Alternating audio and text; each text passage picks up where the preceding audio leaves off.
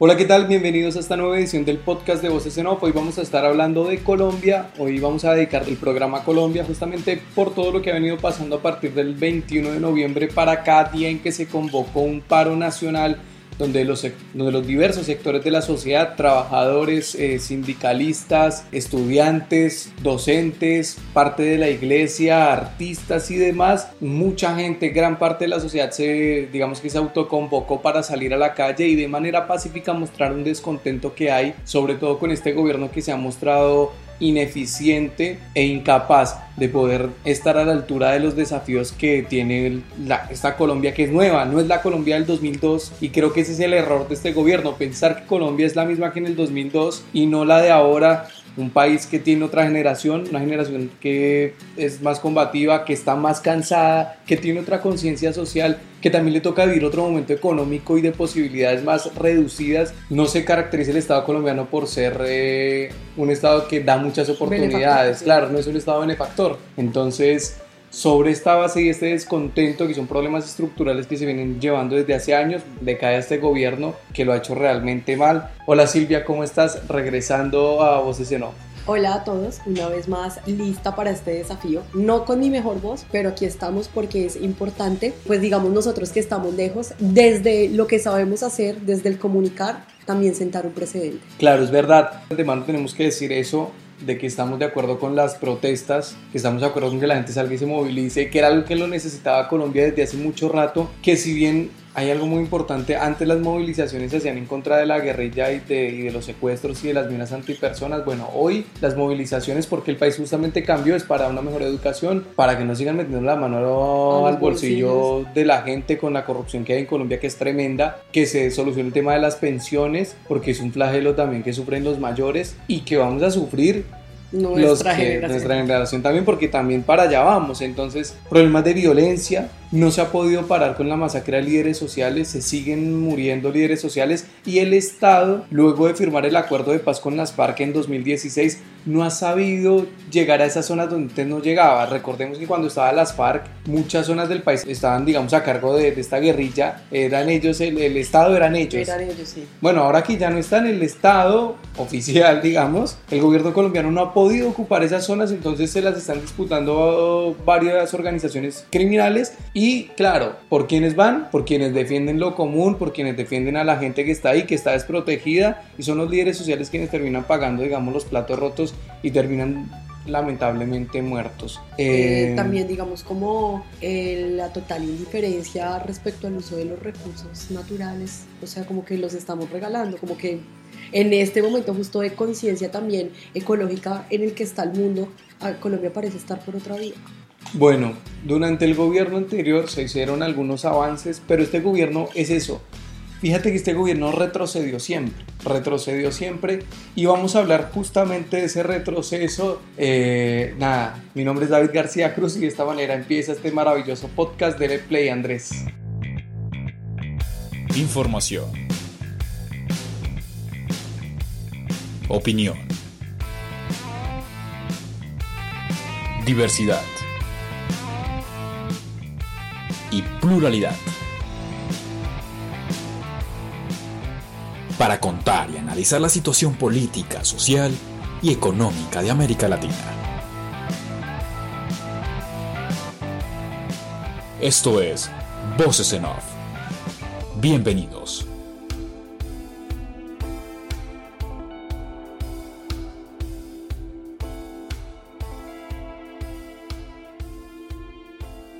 Bueno, justamente es hablar de ese retroceso al que hemos entrado con este gobierno. Este gobierno asumió el 7 de agosto del 2018 del año pasado y en ese momento más o menos ya uno sabía qué iba a pasar, ¿no? Que se iba a regresar a una, a una época donde, donde el discurso guerrerista iba a estar a la vanguardia, un gobierno que ideológicamente se acomoda en la derecha, casi que tirando a ultraderecha, que tiene sectores de la iglesia evangélica también muy apegados, ¿no? Que creen ciegamente en el centro democrático y un gobierno que con el que empezó a aparecer otra vez la violencia, se acrecienta, digamos, el, asesinato a líderes sociales, un gobierno con el que el desempleo crece. La brecha social al tiempo. También. Y lo particular de este asunto es que económicamente hablando, tienes un país que crece, o sea, el, el, PIB o el PBI del país, el Producto Interno Bruto crece, es decir, que es un país que genera riqueza más año tras año, pero el empleo, el desempleo sube, la moneda está hiper devaluada, o sea, tan devaluada está que hizo una devaluación parecida a la de la moneda argentina, que es algo que se devaluó mucho, o sea, para ponerlo Hoy, en este contexto es el grave. peso, o sea, es decir, hoy el dólar está costosísimo, costosísimo. Claro. Costoso en Colombia, sí. Entonces tú tienes una moneda devaluada, un desempleo que crece, pero un país que genera más riqueza. Y entonces, ¿quién se está quedando con la plata, no? A eso repetimos, corrupción, toda la que tú quieras, y después está otro, ¿no? El tema salud, el tema educación, el tema de, de, poder acceder también a la vivienda, porque hay un post en Facebook que es muy, es muy, puede ser muy jocoso, pero, pero es la realidad, ¿no? Y, y creo que en estos tiempos y unos medios de comunicación en Colombia que se han comportado de manera, digamos, paupérrima, Sí, uno confía más en redes sociales y uno se, se apega más a esto y, y, consume más contenido de redes, ¿no? Que ya se metieron con la generación que no, tiene, que no se va a jubilar, que no va a comprar casa, que no va a comprar auto, que no tiene trabajo estable y es eso. No o sea, tenemos nada que perder. O sea, ¿qué Exacto. más nos da salir a la calle y decir listo? No nos, o sea, tenemos un descontento social y lo vamos a presentar de esta manera. Porque ¿sabes qué pasaba antes? Antes el país siempre fue complicado. Colombia siempre fue violento, siempre pasó por momentos económicos, digamos, eh, de vacas flacas. Pero antes la gente tenía el chance de, de poderse jubilar, trabajar en una empresa 30 años y, y, salir pensionado, de comprarse una casa, por ahí de, de acceder a un loto y construir.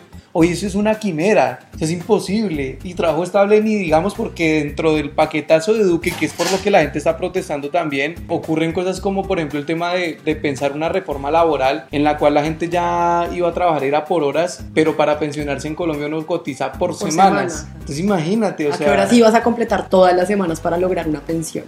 Eso, ah, digamos, eh, la propuesta de ley que tenían que si tú no tenías 25 años ibas a recibir el 75% nada más del sueldo mínimo, que obviamente eso también fue algo que nos súper tocó a nosotros porque es como, ¿por qué? O sea, en base a que llega el gobierno a decir como que unos estudios demostraron, demostraron nada, amigo, no lo merecemos, o sea, como mínimo, si vamos a tener que trabajar a pesar de ser profesionales o a pesar de estar haciendo una carrera profesional, ¿por qué vamos a tener que trabajar por menos, por menos del mínimo? Sí, Injusto. porque, porque no es que el, o sea, no es que el salario mínimo en Colombia es de 1.500 dólares y uno dice, No. bueno, muchachos, vamos a ajustarnos un poco porque la verdad el salario está muy... No, o sea, no es que el salario sea alto. De hecho, el salario mínimo En Colombia. en Colombia es uno de los más bajos de Latinoamérica. O sea, calculemos, Latinoamérica que hoy por hoy es la región del mundo más desigual y que es la región que económicamente también menos crece. Entonces tú tienes una parte del mundo que no crece, que es desigual, y si tu salario dentro de esa región de países es uno de los más bajos, estás re jodido.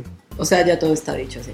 Claro, entonces para la gente que escuche esto y por ahí obviamente no sea colombiana, la problemática es similar a la chilena, solamente que Colombia es peor, es más aguda porque por ejemplo es eso, el ingreso per cápita del chileno es mucho más alto que el del colombiano y a eso también agreguémosle el tema de la guerra. Colombia es un país que vivió en guerra siempre, que a pesar del acuerdo con las FARC todavía está el Ejército de Liberación Nacional ELN combatiendo, que están, se formaron eh, bandas de grupos, claro, de, de crimen organizado como las BACRIM y demás. O sea, tenemos un problema de violencia realmente serio. También los cárteles mexicanos están metidos en Colombia disputándose territorios que antes eran de las FARC y que hoy los están haciendo, por eso también asesinan a líderes sociales y qué está pasando con eso. Entonces al gobierno se le salió el país de las manos y con este discurso guerrerista y levantándose también de la mesa de negociación con el ELN, ha abonado todo el terreno para que la gente salga y se canse y no quiera saber nada más de esas políticas de Estado que ha llevado el gobierno. Así ha sido totalmente, o sea, en realidad digamos como que una de las cosas que yo, que, que yo quería decir antes, eh, digamos como de iniciar con, a ver, hay una lista de peticiones bastante grande, son más o menos como 20 peticiones, pero sentimos que hay cinco puntos que vendrían siendo como los más, eh, Más importantes. importantes a, a negociar, o sea, sí, es decir, si el gobierno decidiera el día de mañana, o sea, mañana mismo dice, ¿sabe qué? Sí, me voy a sentar con el sector de la población, o sea, líderes sociales, líderes eh, Sindicales. barriales, sindicatos, o sea, todos los que estamos en descontento, vengan los estudiantes, los líderes estudiantiles, vamos a hablar. Entonces, ¿cuáles serían como los cinco puntos o seis puntos que de pronto mm, con urgencia deberíamos pactar antes de que cualquier cosa? Entonces, por ejemplo, digamos, está la parte como primer eje, la transparencia y la lucha contra la corrupción. Sí, efectivamente estamos, lo que tú acabas de decir, es un país que el- su ingreso, eh, el PIB anual, Crece. crece, crece y crece, pero no se ve la mejoría social. O sea, tú sigues viendo mucha gente pobre, la brecha social no se cierra. Y esto también, o- ojo, porque esto es también una, una parte importante de ver a un país, o sea, si bien somos un país en desarrollo, la manera en la que de- definitivamente tú puedes sentir eso es que hay más clase trabajadora que gente pobre, de pronto auspiciados a un a subsidios o algo así. No, esa, esa no es la salida. La salida es que la clase media y trabajadora sea más grande que la rica y que la pobre. Ahí está todo. Claro, exactamente. Ahí está hay un todo. crecimiento de la clase media y en Colombia venía avanzando en eso. O sea, en los últimos años se hicieron avances en cuanto a- al, digamos, al surgimiento de una nueva clase media. Se empezaba a ver eso, pero digamos que justamente volvimos a retroceder y seguramente los puntos de la consulta anticorrupción que se votó el, El no. este año fue Sí, pero ganó el no. Pero ganó el, el no.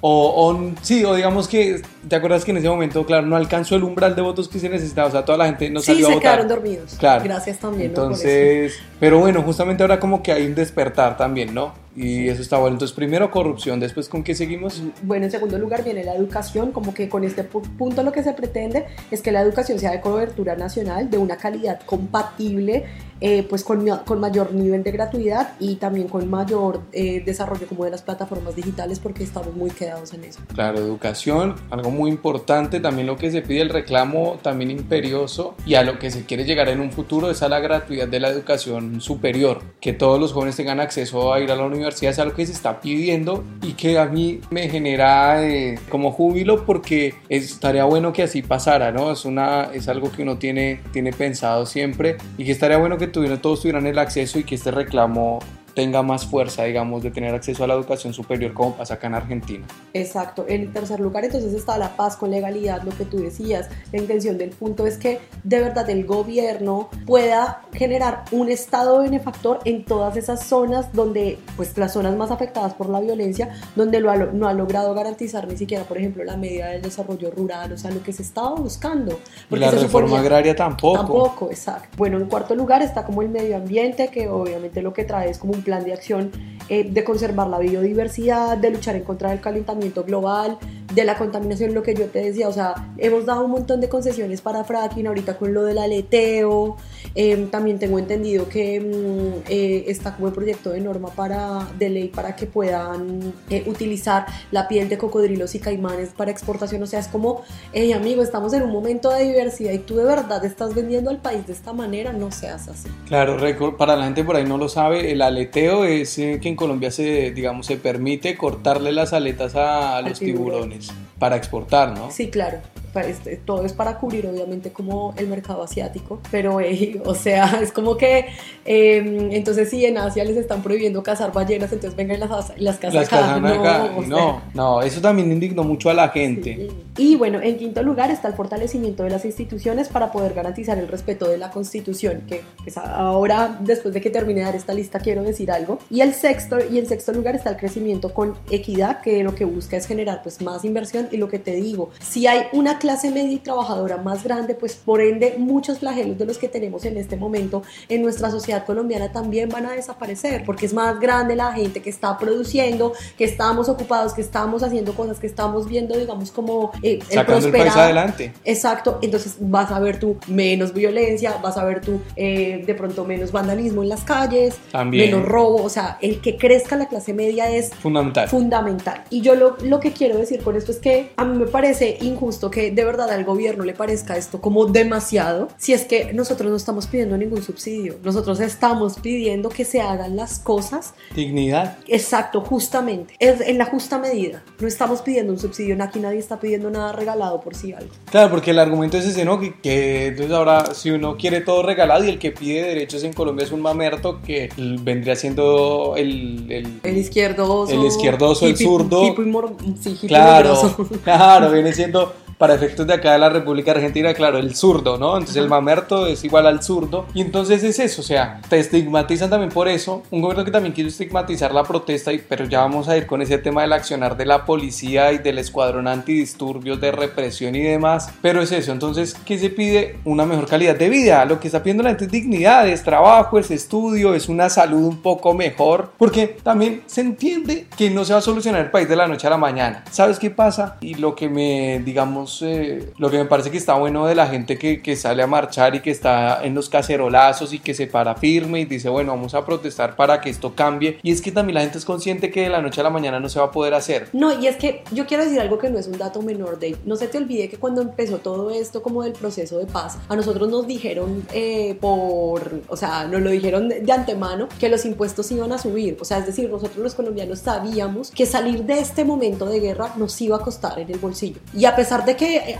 hubo mucha inconformidad en un principio, dijimos, bueno, ok, es evidente, o sea, no vamos a salir de este momento en que estamos, o sea, en que nosotros como colombianos nos, nos sentíamos en una sociedad como, como nadando en, en arenas movedizas, porque era como si bien crecíamos, pero teníamos conflicto interno y el conflicto interno no dejaba que la inversión, pues digamos, como que fuera más grande. Habían muchas cosas. Y dijimos, bueno, listo, vamos a hacerlo por el país, está bien, súbanos los impuestos. Pero tampoco se están viendo. Porque este gobierno vino a estropearlo todo. A mí lo que me molesta realmente es que sí, claro, se hace el, obviamente se hace un acuerdo de paz con las FARC, un acuerdo en el que a los señores juristas hay que decirles que cuando uno se sienta a dialogar con alguien es para ceder, ¿no? Porque si nosotros vamos a, a ver la vida, o sea, el mundo y la vida no es blanco y negro, o sea, no es de buenos y malos son cosas que ocurren, es la historia de Colombia, es la que nos tocó, pero hay que cambiarla. Entonces, sabíamos justamente lo que tú decías, van a subir los impuestos, Santos es una reforma tributaria que en ese momento le bajó la popularidad mucho, Santos se fue con una popularidad bajísima, y, eh, pero bueno, era para el posconflicto porque había que pagar eso de alguna manera. Ahora, después de que la gente hace ese esfuerzo, se somete a ese ajuste, digamos, una reforma tributaria durísima que subió el IVA y todo porque el IVA pasó del 16 al 19%, y entonces después de eso, llega un gobierno que tampoco quiere seguir el acuerdo de paz de manera integral. Entonces el acuerdo de paz con las FARC se lo están pasando por el culo y no lo quieren hacer.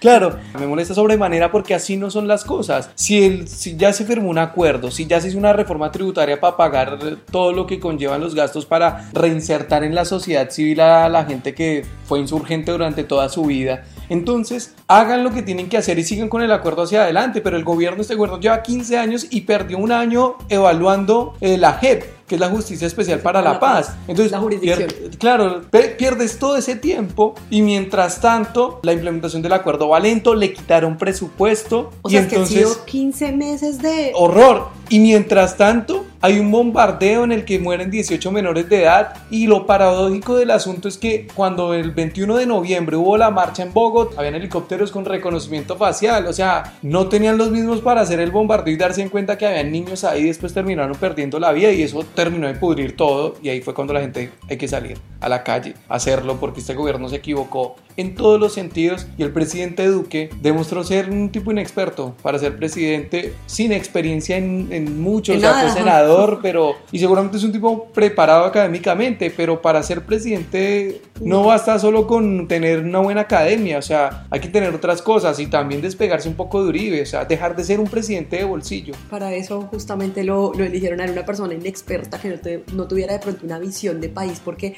yo creo que él no, yo por lo que, o sea, por, por como ha administrado en estos 15 meses, lo que a mí me queda claro es que él no tiene, digamos, como una visión de verdad generalizada del país, o sea, el man no lo tiene como, como en su mente, en su tipo- cabeza completa, ¿no? Silvia, imagínate que a ti te dicen hoy, "Nes- te necesitamos para gerenciar, eh, no sé, eh, Microsoft. Tú, bueno, voy. Después uno llega al cargo y dice, no, o sea, no estoy para esto. Pero lo que pasó con Duque es algo igual. Le ofrecieron un cargo para el que no estaba preparado. Justamente un tipo que no tiene una visión de país. Pero porque tampoco necesitaban que tuviera una visión de país. Porque es como decir, usted quédese ahí haciéndose el que gobierna. Y no importa si no tiene visión de país, porque igual la visión de país ya la tenemos nosotros. Nosotros, Necesitamos es que usted lo siga, ¿no? Fíjate que ahora hablando ya, digamos, de política pura, María Fernanda Cabal, La Forí y algunos otros, digamos, eh, congresistas del Centro Democrático, es la bancada oficialista, están en contra de Duque, porque no es lo suficientemente de derecha, digamos, no, no tiene la mano dura que sí tiene, no, Álvaro, ¿no?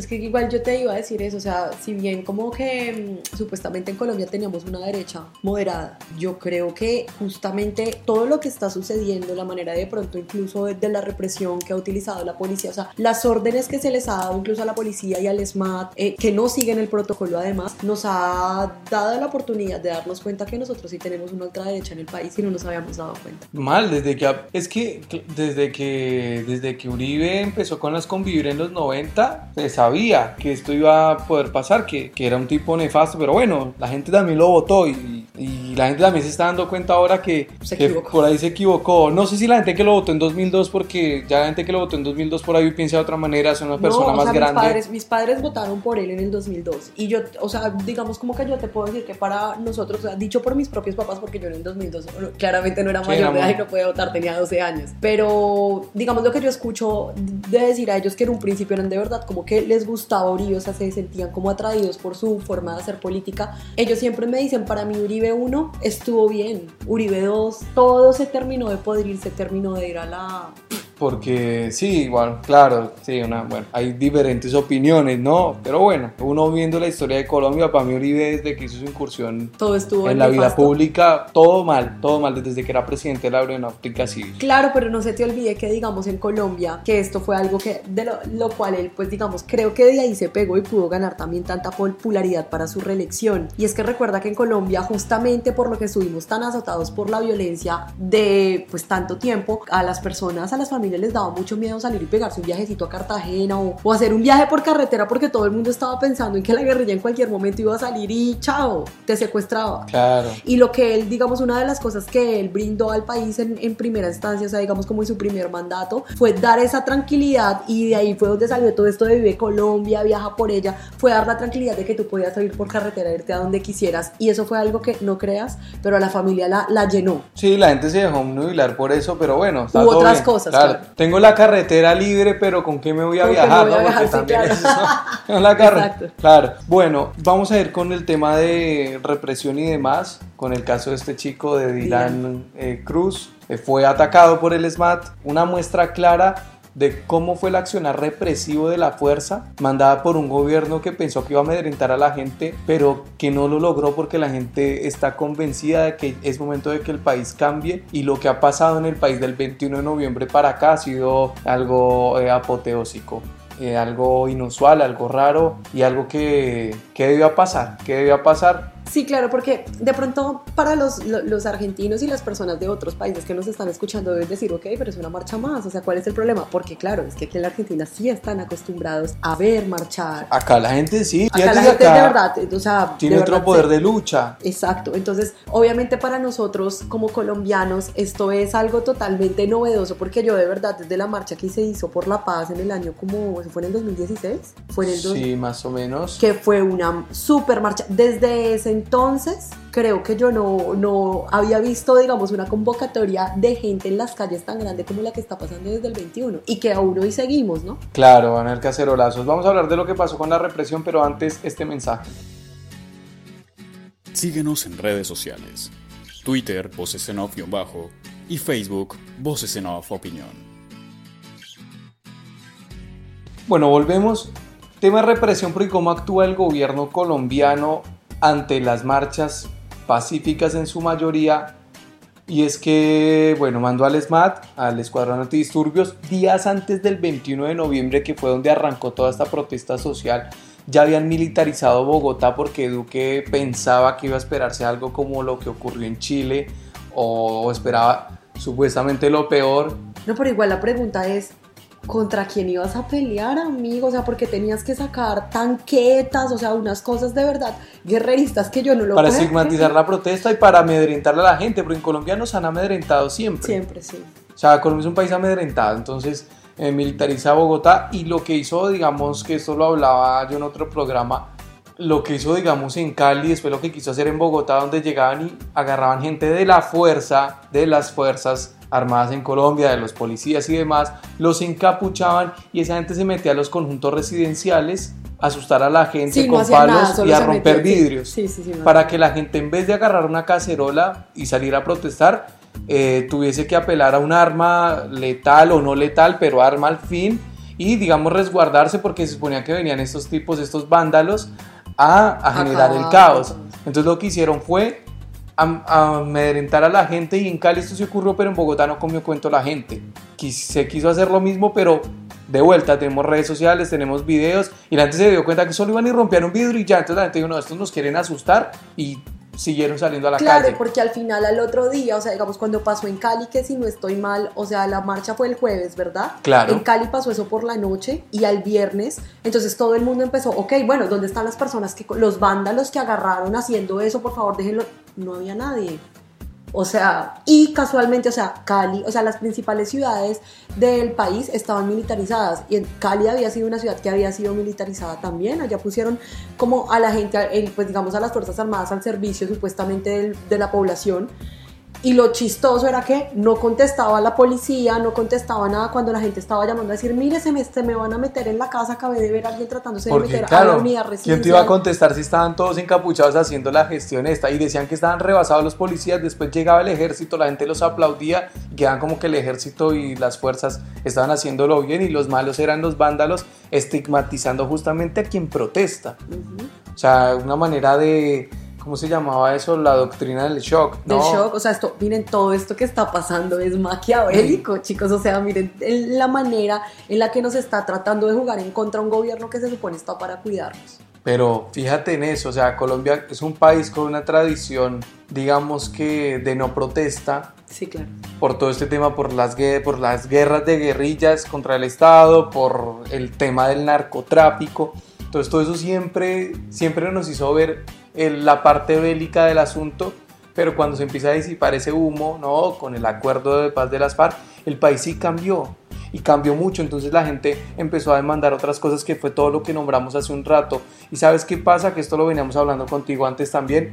La gente antes de esta marcha, de este estallido social, digamos, en las urnas se había manifestado, porque en el plebiscito de la paz queda el país ahí partido en dos, ¿no? Entre los que apoyaban el acuerdo y los que no, que eran obviamente en su mayoría uribistas, que decían que tenía que los guerrilleros y, estigmatizando. Sí, que estaba muy imperfecto todo el. Que la paz, claro, que estaba imperfecta la paz y que es gente que apostaba a que, digamos, hubiese paz, pero mediante la victoria militar, algo que la verdad, si en 60 años no pudiste ganarle una guerra a una guerrilla, o sea, ya está, siéntate, habla y cede. Y la guerrilla también entendió que no iba a llegar al poder por las armas y por eso se sentaron. Bueno, hay una parte de la sociedad que no pensaba así y otra que sí, bueno, esa parte de la sociedad que, digamos, reclama de manera orgánica y genuina un país diferente, después, ¿qué hizo? Se volcó en la segunda vuelta en la elección presidencial a Gustavo Petro y sacaron 8 millones de votos, algo inusual en Colombia. Entonces a Duque también le toca encontrarse con una oposición fuerte. muy fuerte, cosa que ningún otro presidente antes se había encontrado.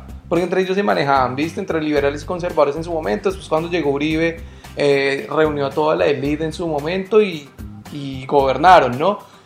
Después, Duque tiene este, este, estos 8 millones de votos, que es un montón de gente que es una oposición fuerte. Después la gente también en la consulta anticorrupción, si bien la consulta no pasó, pero más de 11 millones de personas votaron para que se implementara esa, consulta que tenía siete puntos en, los cuales se le bajaba el sueldo a los congresistas, eh, que tuvieran eh, que declararan renta, bueno, y demás. Quisiera una declaración de su patrimonio. Y sobre todo porque además recuerda como la parte en que mm, se empiezan a dar cuenta que estos congresistas no estaban yendo a sesionar como debía ser y aún así se llevaban el sueldo completo. Claro, y pegaban el paltazo y les pagaban igual. Entonces ya la gente se empezó a manifestar ahí y la última manifestación, digamos, en las urnas fueron las elecciones regionales, porque viste que el movimiento empezó a, crecer, ¿no? Del plebiscito, después las elecciones presidenciales, después la consulta anticorrupción, ya eran 11 millones y medio de personas que veían el país de otra manera. Y ya en las elecciones regionales que hubo el 27 de octubre pasado, el gobierno recibió una, derrota estrepitosa, perdieron Medellín, que es su fortín, y, en Bogotá ganó Claudia López, ganó el centro, y el centro ganó en, muchas, en muchos distritos, también en Cartagena, y en Cúcuta también, algo increíble lo de Cúcuta. Entonces, hay ya más gente, ya no eran 11 millones y medio, sino que era mucha más gente, el gobierno no cambia, pasa lo del bombardeo de los niños, y la gente sale a protestar, y este gobierno de manera maquiavélica quiere llegar a este punto de reprimir, de meterle miedo a la gente, La gente no está comiendo cuento, como decimos en Colombia. Y hoy va a haber más marchas, hoy va a haber cacerolazo. Sí, hoy también va a, ser, va a haber cacerolazo, pero el cacerolazo de hoy, o sea, es decir, claramente vamos a estar eh, pues por la lucha de lo que queremos nosotros volver a, en lo que queremos nosotros los jóvenes constituir nuestro país, porque al fin y al cabo es a nosotros a quienes nos va a quedar. Pero el de hoy se convoca em, básicamente, digamos, como dándole fuerza al Día Internacional de la Eliminación de la Violencia contra la Mujer. Entonces hoy va a estar muy empoderado por digamos, por los movimientos por las Chicas. Bueno, otra cosa, eso ya también noticia, eh, se va a radicar, digamos, como eh, la Procuraduría, se va a radicar en Congreso una petición para evaluar e investigar el tema de la represión, ¿no? Ah, bueno, porque no es un dato menor tampoco decir que Amnistía Internacional el día de ayer en la noche, em, ya, o sea, con ellos obviamente se encargan, son una organización no gubernamental que se encarga a nivel eh, internacional de observar, digamos, como la validez de algunos videos, fotografías, sobre todo videos, para saber si de verdad el uso de la fuerza ha sido... Claro, se están eh, violando derechos humanos. Exacto, y ya se dieron cuenta, o sea, por lo menos en cinco videos ellos ya lo aprobaron, y es decir, si en algún momento alguna comisión, alguna organización en Colombia decidiera eh, denunciar o demandar a las Fuerzas Armadas en Colombia, lo podría hacer y con estos cinco videos ya... Bueno, la Procuraduría justamente va a arrancar también eso, lo que decíamos, una investigación por eh, estas eh, estrategias o tácticas de pánico hacia la población civil que, que protesta. Justamente Amnistía Internacional también estuvo evaluando unos días antes el caso de Bolivia, que también la violencia bajó un poco y es que en algún momento hay que cortarla. También unos policías en Colombia que es de lo que estamos hablando, eh, salieron a hablar y a decir, como en un video creo también, a decir, bueno, no todos los policías somos iguales, habemos gente que estamos, ¿no? Con la gente, que son nuestros pares, ¿no? Porque el policía, porque eso, tienes un policía que va y reprime, pero por ahí es tu vecino. No, pero es que adicionalmente a la policía no se le puede olvidar que es que el sueldo no sale del bolsillo del señor Duque, ni mucho menos del señor Uribe. Claro. Su sueldo sale de los impuestos que pagamos. ¿Sabes qué me llama la atención? Que Duque salió a hablar de los vándalos y los vándalos y también salió a hablar de mantener la democracia como si alguien quisiera tumbarlo. Nadie quiere tumbarlo. Algo que nadie quiere tumbar, la gente quiere es que cambie el gobierno porque si hay una sociedad que democráticamente ha, ha, mostrado su inconformidad, ha sido la sociedad colombiana por los ejemplos que acabamos de dar. No todas las votaciones que han habido últimamente que más gente ha ido subiendo, digamos, de esa gente que está descontenta, entonces nadie lo quiere tumbar, quieren es que cambie el gobierno. Si Duque se despega de Álvaro Uribe Vélez y muestra otras señales, créeme que la gente va a empezar a acompañar. Respecto a esto, bueno, el Comité Nacional del Paro, que es, digamos, los que, los que agarraron la batuta con todo este paro nacional que ha habido, han dicho que el gobierno tiene que sentarse a hablar con ellos lo más rápido posible, tratar de solucionar unos puntos urgentes que fue de lo que hablamos antes y que si no las protestas iban a seguir. O sea, el paro, no, el paro no va a parar. Exacto, yo digo, pero bueno, ojo porque el señor Duque dijo que, digamos, como que realmente se podría haber una negociación hasta el 15 de marzo, o sea, como de verdad, ¿es en serio? Esto se necesita ya, o sea, es que si las calles, si la gente está tomando tiempo de su vida para decir, mire, ¿sabe qué? No me voy y me quedo en mi casa viéndome la novela o la serie que me gusta en Netflix, sino que sabe que llego a mi casa, me quito mi bolso, mi maleta, lo que sea, y salgo con una cacerola porque, porque sienten que es el deber, el deber que hay como ciudadano. Hombres, entonces, ¿por qué se necesita ya? Porque es que la ciudadanía, o sea, lo que nosotros decíamos, el ciudadano colombiano no es de protestar y si lo está haciendo es por algo. Es porque ya se, ya se cansó. Ahora, quieren dilatar las cosas para ver qué, qué hacen, qué trampa le meten al paro, cómo le meten palos en la rueda para que esto no funcione y a ver si también la gente se hace la marica y se le olvida.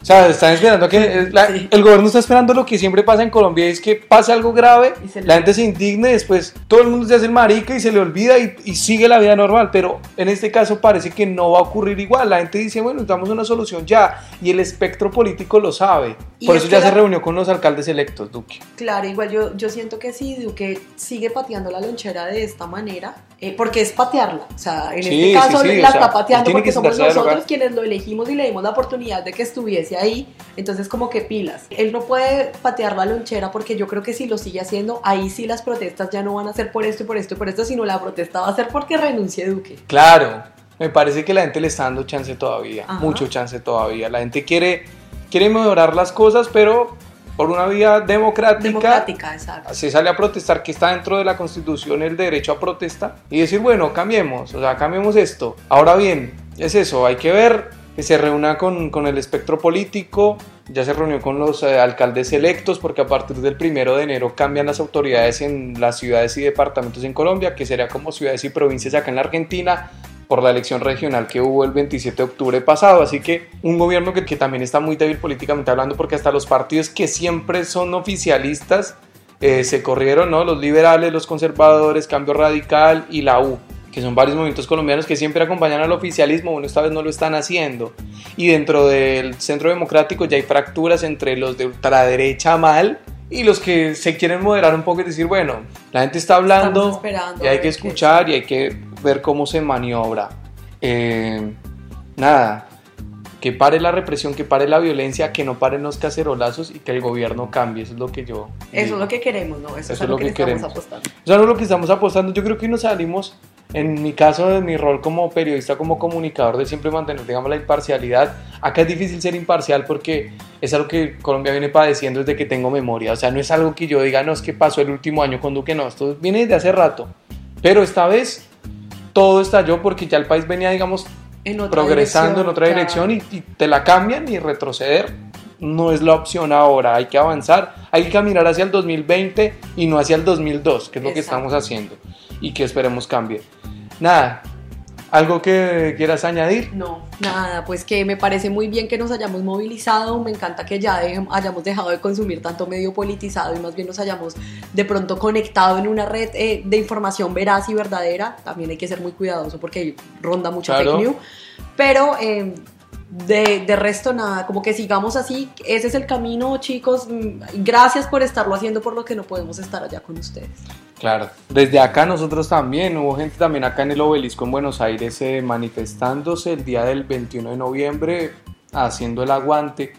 Eh, y que bueno, nosotros a la distancia, cuando se puede salir se hace, cuando no, no, porque bueno, estamos viviendo en otro país, bajo otra, otro, otro ambiente y hay que responder con las obligaciones que uno tiene diarias. A nombre de Andrés Medina, de Silvia Díaz y quienes habla García Cruz, hasta acá este episodio de Voces en Off. Recuerden que nos pueden seguir en Twitter como Voces en Off-bajo y en Facebook como Voces en Off Opinión. Muchas gracias y chao.